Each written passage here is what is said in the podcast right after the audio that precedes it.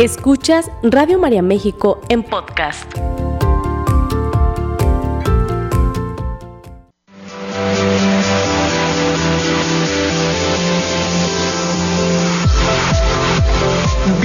Bienvenidos al lugar en donde los retos son oportunidades para fortalecernos. Gimnasia Emocional, la revista radiofónica de salud mental, con sugerencias prácticas, entrevistas, temas de actualidad y los mejores ejercicios que desarrollan tu potencial para crecer y mejorar. Gimnasia Emocional, con el psicoterapeuta Marco Antonio Susán.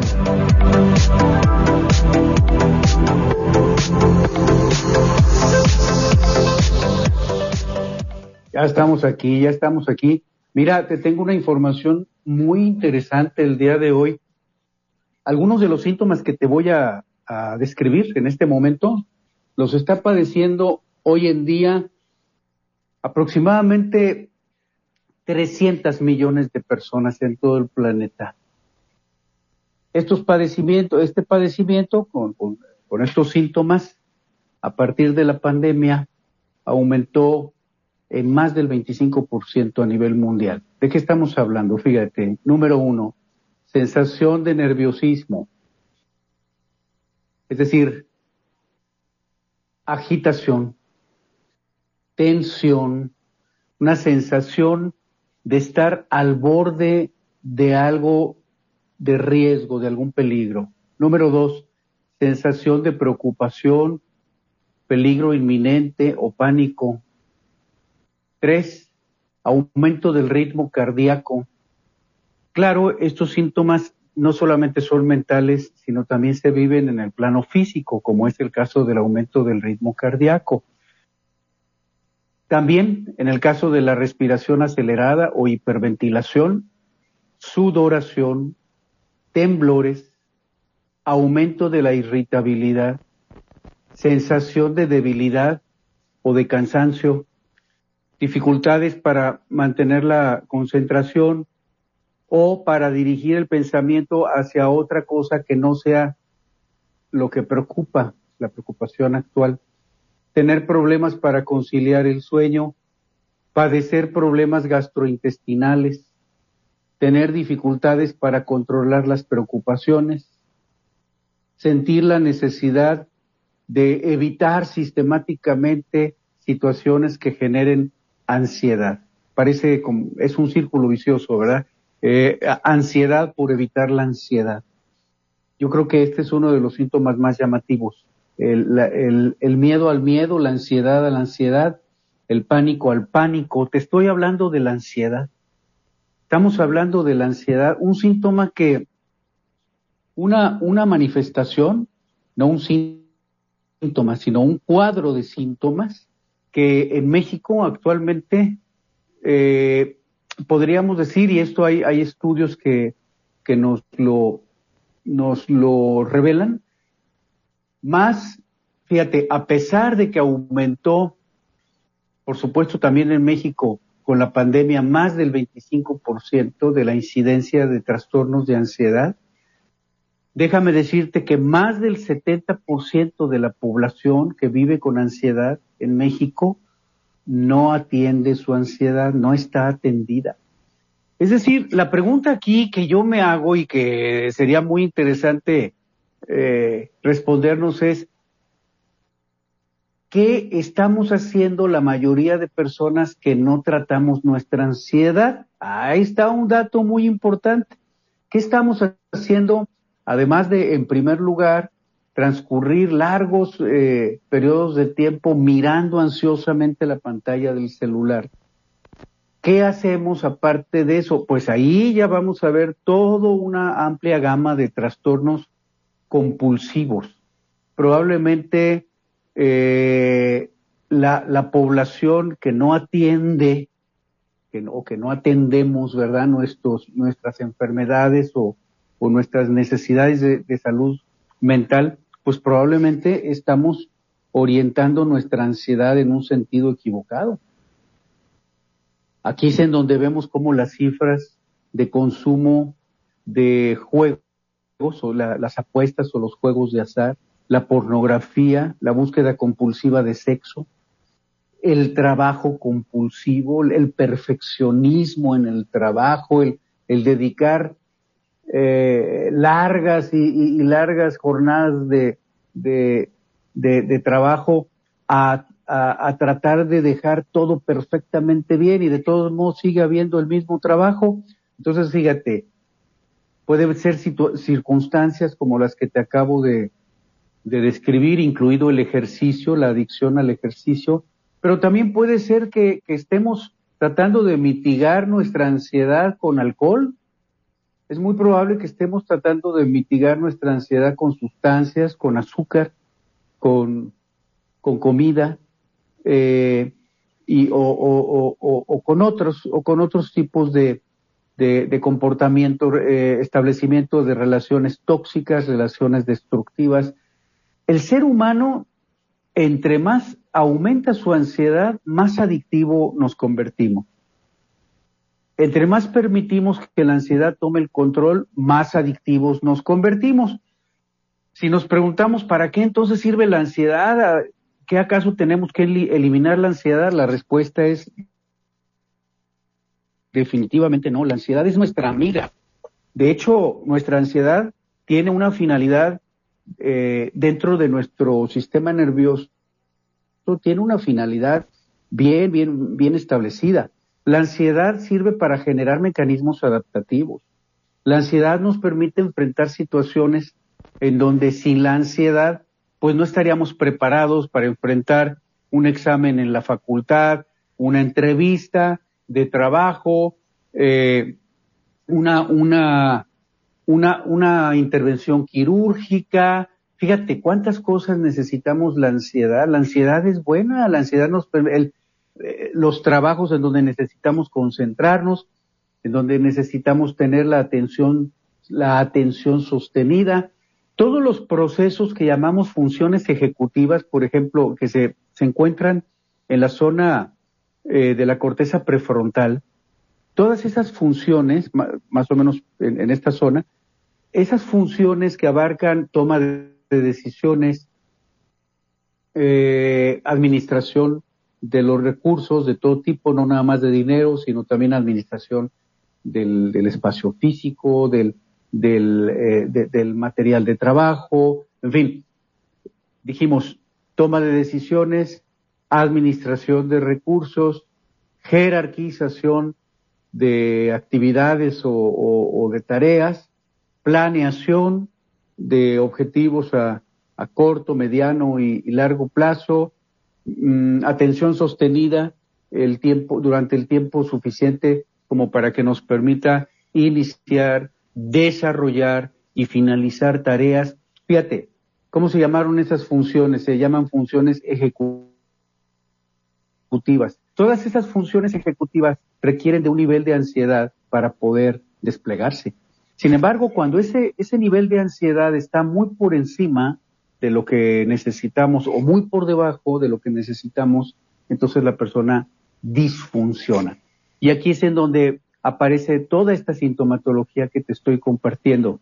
La sensación de nerviosismo, agitación, tensión, sensación de estar al borde de un peligro inminente o al borde de, un, de, de una situación de pánico Síntomas físicos muy claros, ¿verdad? Eh, eh, síntomas gastrointestinales, a lo mejor puede ser como si trajéramos síntomas de diarrea, puede ser también respiración acelerada, puede aparecer el temblor, eh, la sensación de que las piernas no me van a, no me van a sostener, que en algún momento me voy a, me voy a desplomar, hay un aumento de la irritabilidad, un aumento del, del ritmo cardíaco, una sensación de debilidad, de cansancio extremo, problemas para concentrarse, problemas para conciliar el sueño, dificultad para controlar las preocupaciones y también hay que decirlo aquí, los impulsos y lo que cierra, lo que cierra el círculo vicioso de la,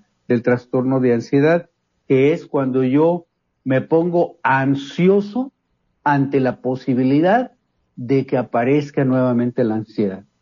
Me pongo ansioso ante la ansiedad, ansiedad por la ansiedad. Y ahí es en donde se va haciendo un círculo vicioso. Pues aquí estamos ante una situación, mm, yo diría, de salud, salud pública que valdría la pena mm, ponernos a, trabajar.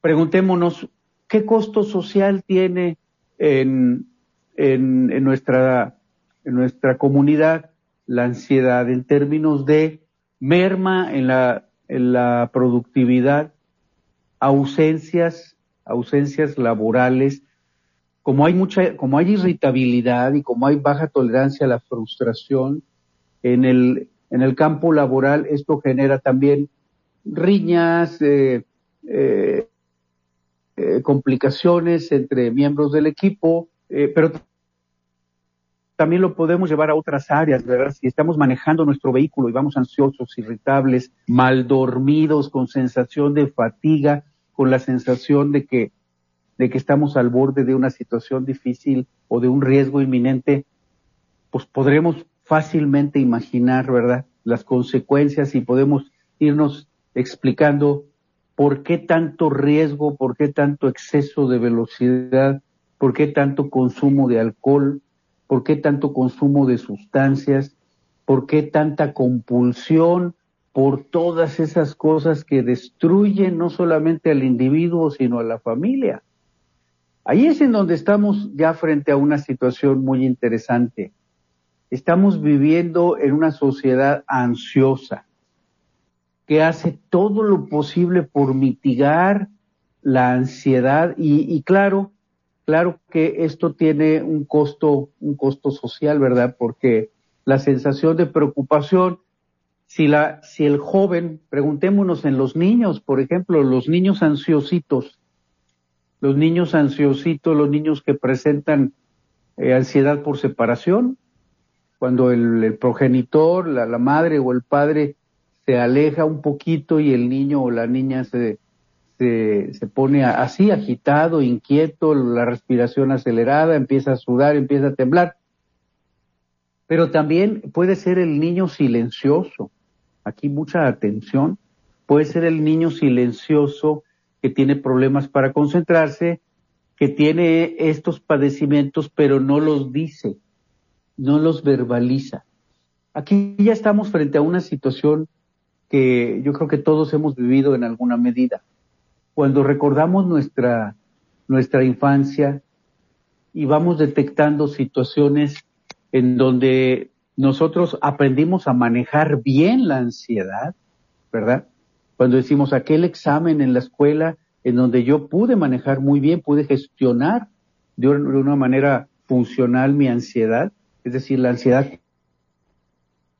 cumplió con su, con su cometido. Y también puedo ir identificando aquellas, eh, aquellos recuerdos de situaciones en donde la ansiedad eh, me ganó, en donde me sobre, me sobrepasó, se desbordó mi ansiedad y entonces me, me bloqueé, se me olvidó la información en, un examen o estaba dando un, un tema y, y, y, se me olvidó el tema y ya no supe qué decir y etcétera, etcétera.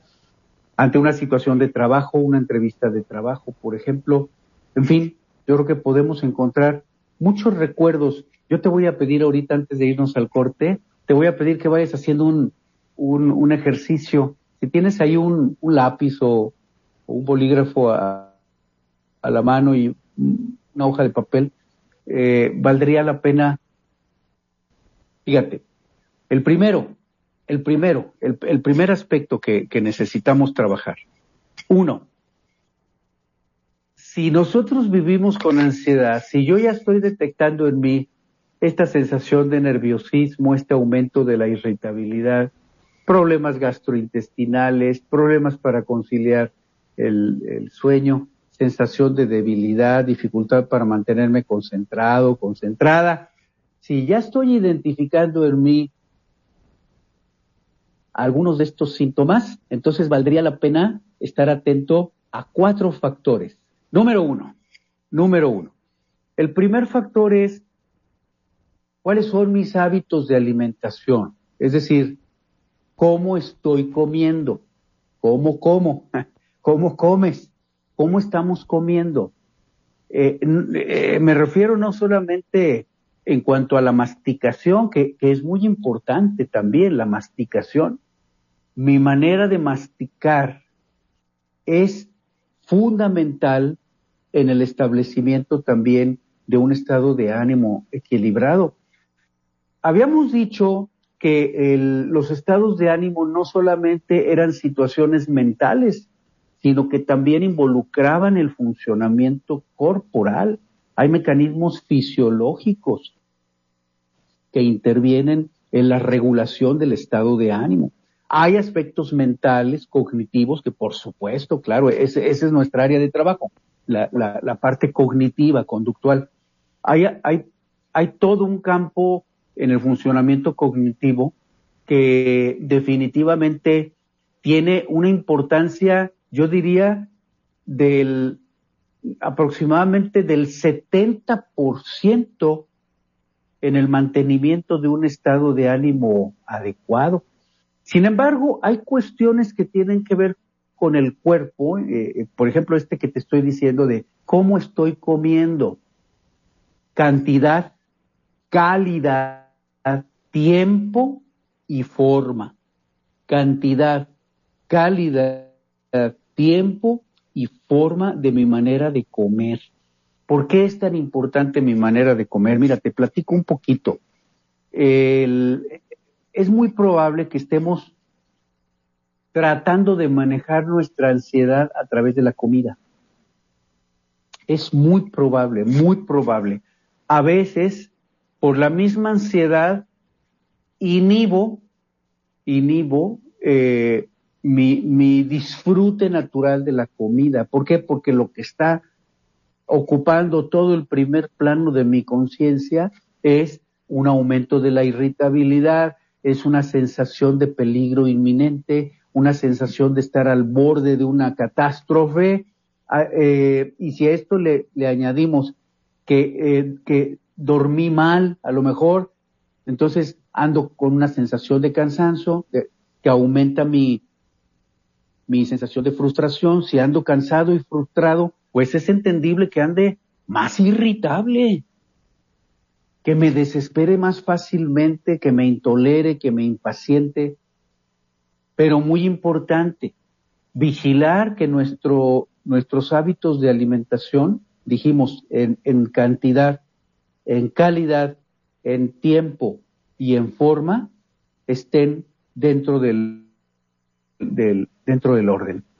Si, si nosotros nos ocupamos de esto, ya estaremos descartando estaremos descartando un factor o una fuente de ansiedad que pudiera estar allí aumentando nuestra ansiedad. Si nosotros ponemos orden en nuestros hábitos de alimentación, ya estamos garantizando que en lo que concierne a nuestros hábitos de, alimentación, ya estamos cubriendo nuestras necesidades.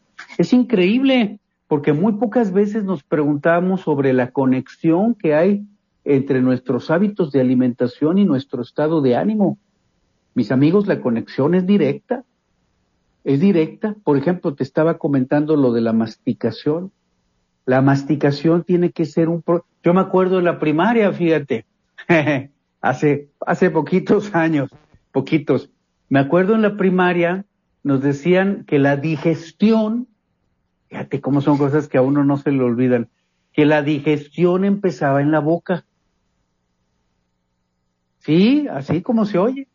La digestión en dónde empieza, una buena digestión en dónde empieza, en una buena masticación. Y una buena masticación significa masticar lento. Aquí estamos hablando así literal, ¿eh? Lo puedes tomar literal y lo puedes ejercitar y tú vas a ver el efecto benéfico de, de este ejercicio. Eh, eh, si, si contamos en silencio, por supuesto, mientras estamos comiendo, si estamos contando, podremos contar alrededor de eh, 15, 15 a 20 masticaciones por bocado. Por bocado, lentamente. El silencio y sin estarse distrayendo con pantallas. Importantísimo para la salud mental. Masticar lento, alrededor, vamos a, vamos,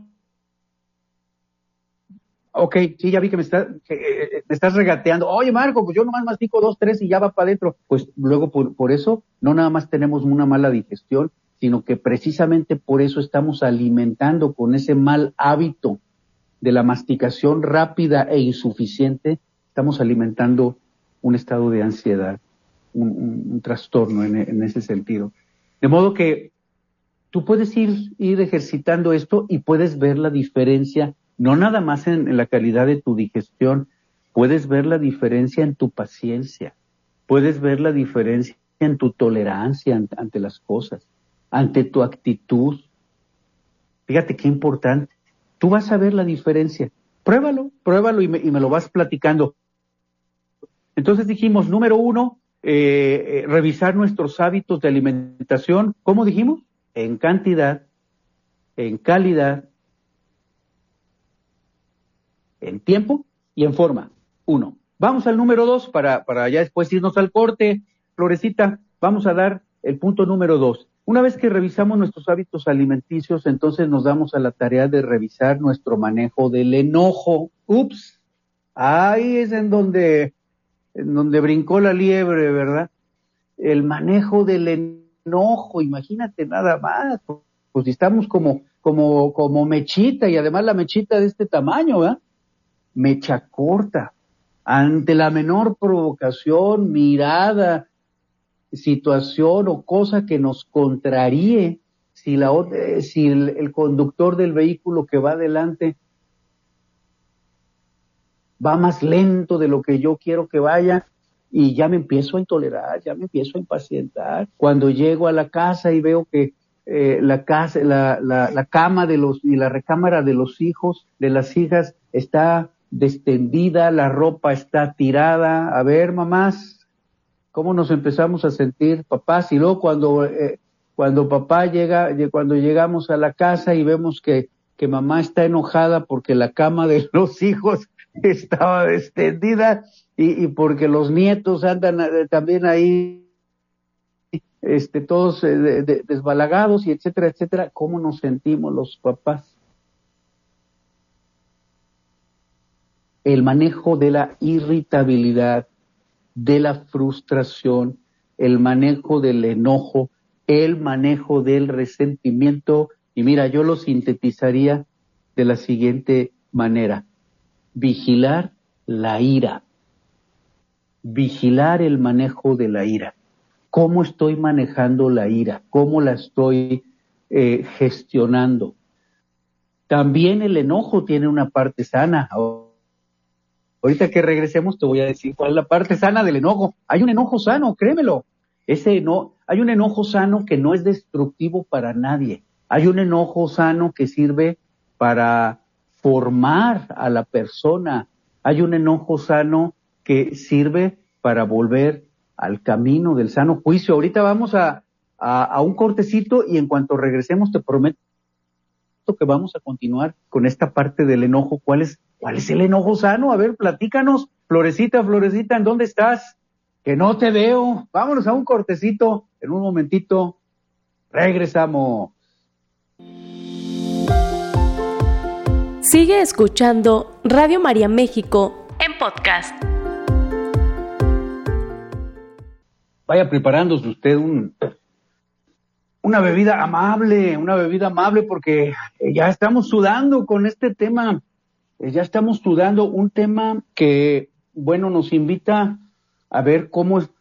Mira, yo diría que la, pregunta no es si, si vivimos o no vivimos con ansiedad, sino, claro que vivimos con ansiedad, imagínate nada más, y luego, después de la pandemia, eh, estamos, estamos viendo los efectos de la, del aumento, un aumento que, eh, según las encuestas, está por encima del 25% del aumento, no nada más de la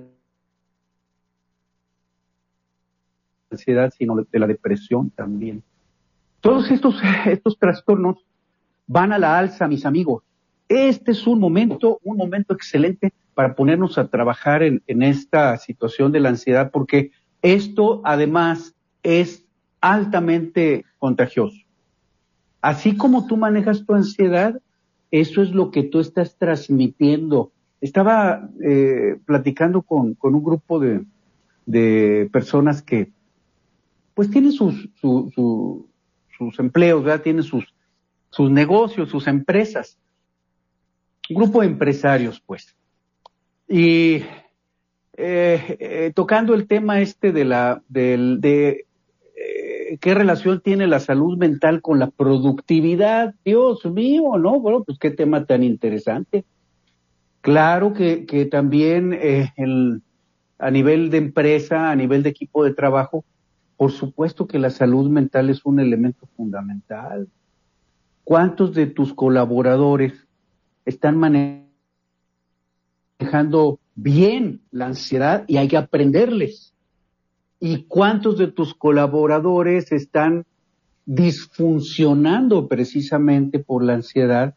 Y tenemos que ver esto como un área de oportunidad para la empresa, para el equipo de trabajo y se convierte en un trabajo muy interesante. Fíjate, precisamente hablábamos de cómo la ansiedad mermaba la productividad.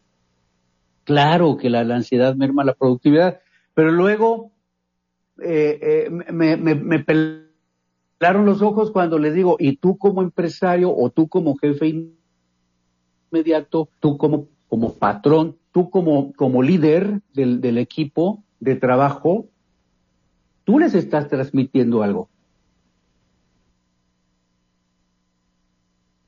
Tú les transmites tu manera de gestionar la ansiedad. Si ellos te ven, si ellos te miran, que tú estás gestionando la ansiedad de una manera productiva, inteligente, creativa, pues esto se convierte en algo sumamente contagioso. Hagamos una, hagamos una, ahora una pandemia, pero de salud mental, mis amigos. No de irritabilidad, de mal humor y de, y de, y de gritos de carro a carro y de, y de, y de, y, de caras largas, este, cuando estamos en el trabajo o, o en la casa o en la familia. Cuando no estamos con la cara larga, estamos borrachos y cuando no borrachos, deprimidos y cuando no deprimidos demasiado cansados y cuando no demasiado cansados con muy poco tiempo y cuando no con muy poco tiempo resentidos y cuando no resentidos hambrientos. A ver, íbamos en, el, en esos dos. Dijimos, el primer punto era revisar nuestros hábitos de qué?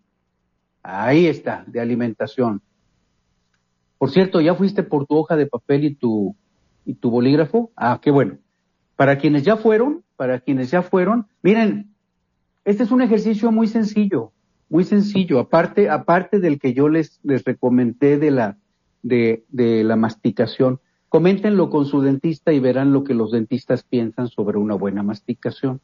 Pero además aquí estamos viendo el impacto en la salud mental, ¿ok? Ese fue el primer ejercicio. El segundo ejercicio es este, muy sencillo. Escribe ahí en tu hojita de papel qué estoy necesitando en este momento. Y ahorita que terminemos de ver estos cuatro elementos, tomas, si tú, si tú escribes con la mano derecha, si tú escribes con la mano derecha, luego te voy a, decir qué vamos a hacer, o si escribes con la mano izquierda. Ahorita, ahorita escribe qué estoy necesitando. Vamos en el, en el segundo de los, de nuestros dos requerimientos, que es un manejo funcional del enojo o del coraje. El coraje también es una emoción que sirve para generar comportamientos adaptativos, no destructivos. El coraje se tiene que convertir en un mecanismo superior. ¿Cómo se le llama ese mecanismo superior en el que se tiene que transformar el coraje, se tiene que transformar en valor? Valor. Debe de durar muy poquito como coraje, muy poquito de buena, como dicen en mi pueblo, muy poquito de berrinche, eh, casi nada, ¿verdad? Y rápidamente evolucionar hacia qué? Hacia valor. Está destinado a convertirse en valor el enojo. No debe permanecer como enojo porque si permanece como enojo se va a transformar en ira, se va a transformar en rabia, se va a transformar en frustración crónica y luego ya, ya no sabemos el cuento, se va, se va a transformar en resentimiento.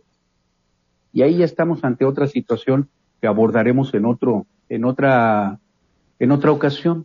Pero ahorita por el momento yo te sugiero que agarres en caliente al asunto del enojo, ese que traes ahorita, y te preguntes eh, eh, en qué, en qué necesitas tener el valor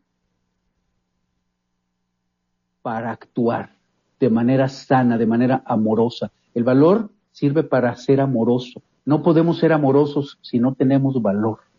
Y ese valor se nutre de ese sano coraje para crecer. Para acercarnos a Dios se necesita coraje. Para corregirnos se necesita coraje. Para tratar nuestra ansiedad, en lugar de, tratar de aliviarla con, alcohol, con sexo, con compras, con comida, se necesita coraje. Para recuperar tu matrimonio se necesita coraje. Para atender la enfermedad esa que ni siquiera te atreves a nombrar, pero que vives con ella, se necesita coraje. Para pedir ayuda se necesita coraje. ¿Ves para qué fue puesto el coraje? El coraje es bueno. El coraje es nuestro amigo. Pero transformémoslo de una vez, el día de hoy, en lo que tiene que transformarse. ¿En qué? En valor. ¿Para qué? Para acercarme a Dios, para buscar la ayuda. Más del 70% de los mexicanos que vivimos con ansiedad no pedimos ayuda. Ahí nos la vamos llevando y tratamos de, de aliviar esa ansiedad con todas las cosas que te acabo de decir, con todos los comportamientos destructivos que te acabo de mencionar. ¿Cómo romper con ese círculo vicioso? Transformando ese coraje en qué? En valor. Gracias. Punto número tres, Punto número tres. El primero fue hábitos alimenticios, el segundo fue eh, el manejo del enojo o de la ira, vigilar la vigilancia de la ira, ¿eh? Y número tres, procurar un acompañamiento. uno de los grandes males de nuestra sociedad actual es que creemos que todo lo podemos hacer solitos. Este, es, eh, claramente es un error. Eh, y si tenemos problemas en la familia, todavía seguimos con aquel viejo asunto disfuncional de que la ropa sucia se lava en casa. Es un pensamiento disfuncional, es una gran mentira, eso no es cierto. La ropa sucia se lava afuera y luego ya no la traemos para ponérnosla. Pero ¿qué se necesita para eso? Coraje para buscar ayuda y entonces pasar al punto número tres, que es el de salir de la soledad. Punto número tres. El primero, hábitos de alimentación. El segundo, el manejo del, del enojo. El tercero, buscar el acompañamiento. No debemos, no, bueno, sí podemos hacerlo, pero no te lo recomiendo, dar, darnos ese, ese permiso de caer en la soledad. La soledad es mala consejera.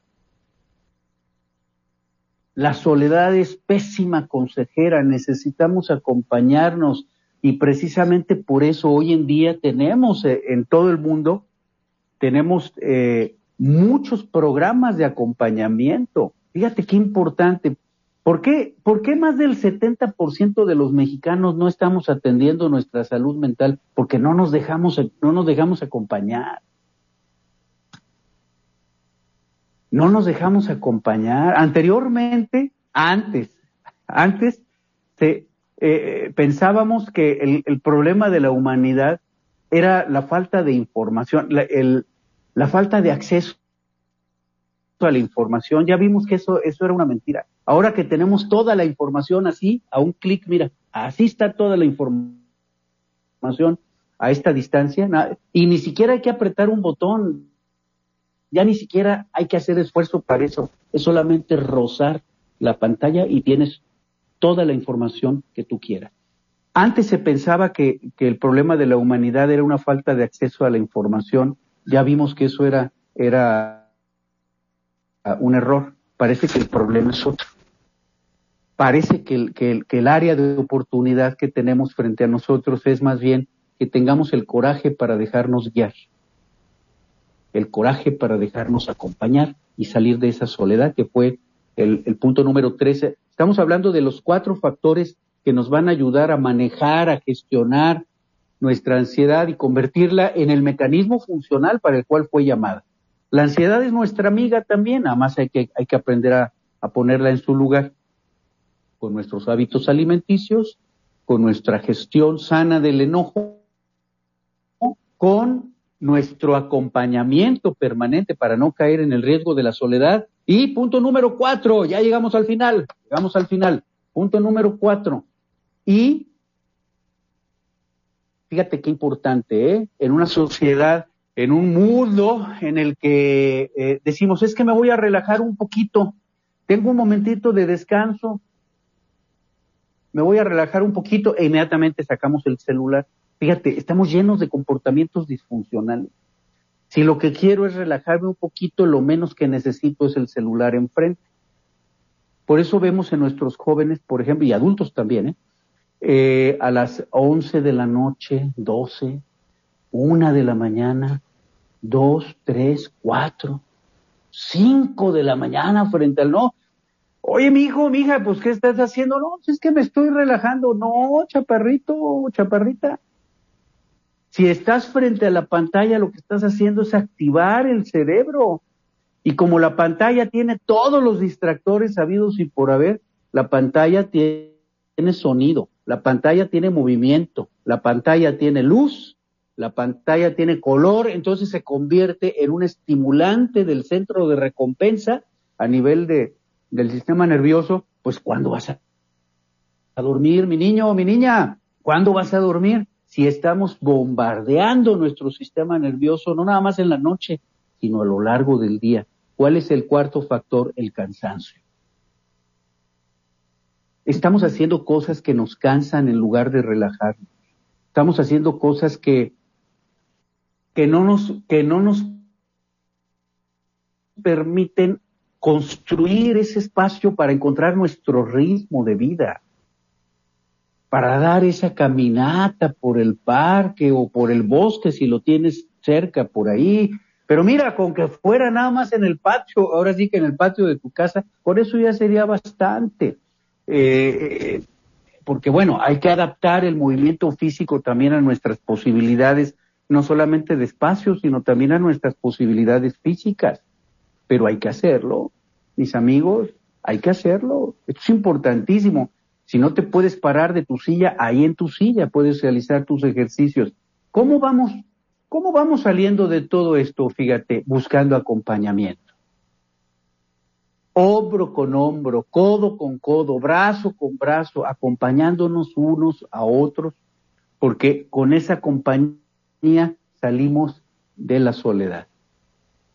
Y sobre todo en este último punto que es el de en esa compañía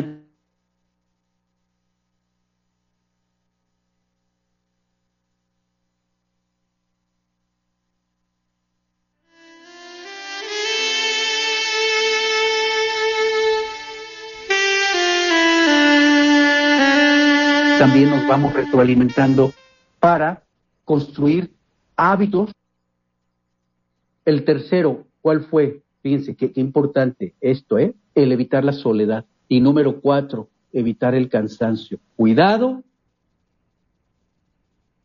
cuidado con los hábitos de alimentación disfuncionales, con el mal manejo del enojo, cuidado con la soledad, cuidado con el cansancio. Hoy nos tomamos de la mano de María y le decimos, Madre Santísima, que de tu mano podamos nosotros tener el coraje para implementar estos cuatro hábitos, que ahorita que terminemos ya el programa, respondamos en esa hojita que tenemos ahí frente a nosotros, en cuál de estos cuatro puntos necesitamos trabajar más.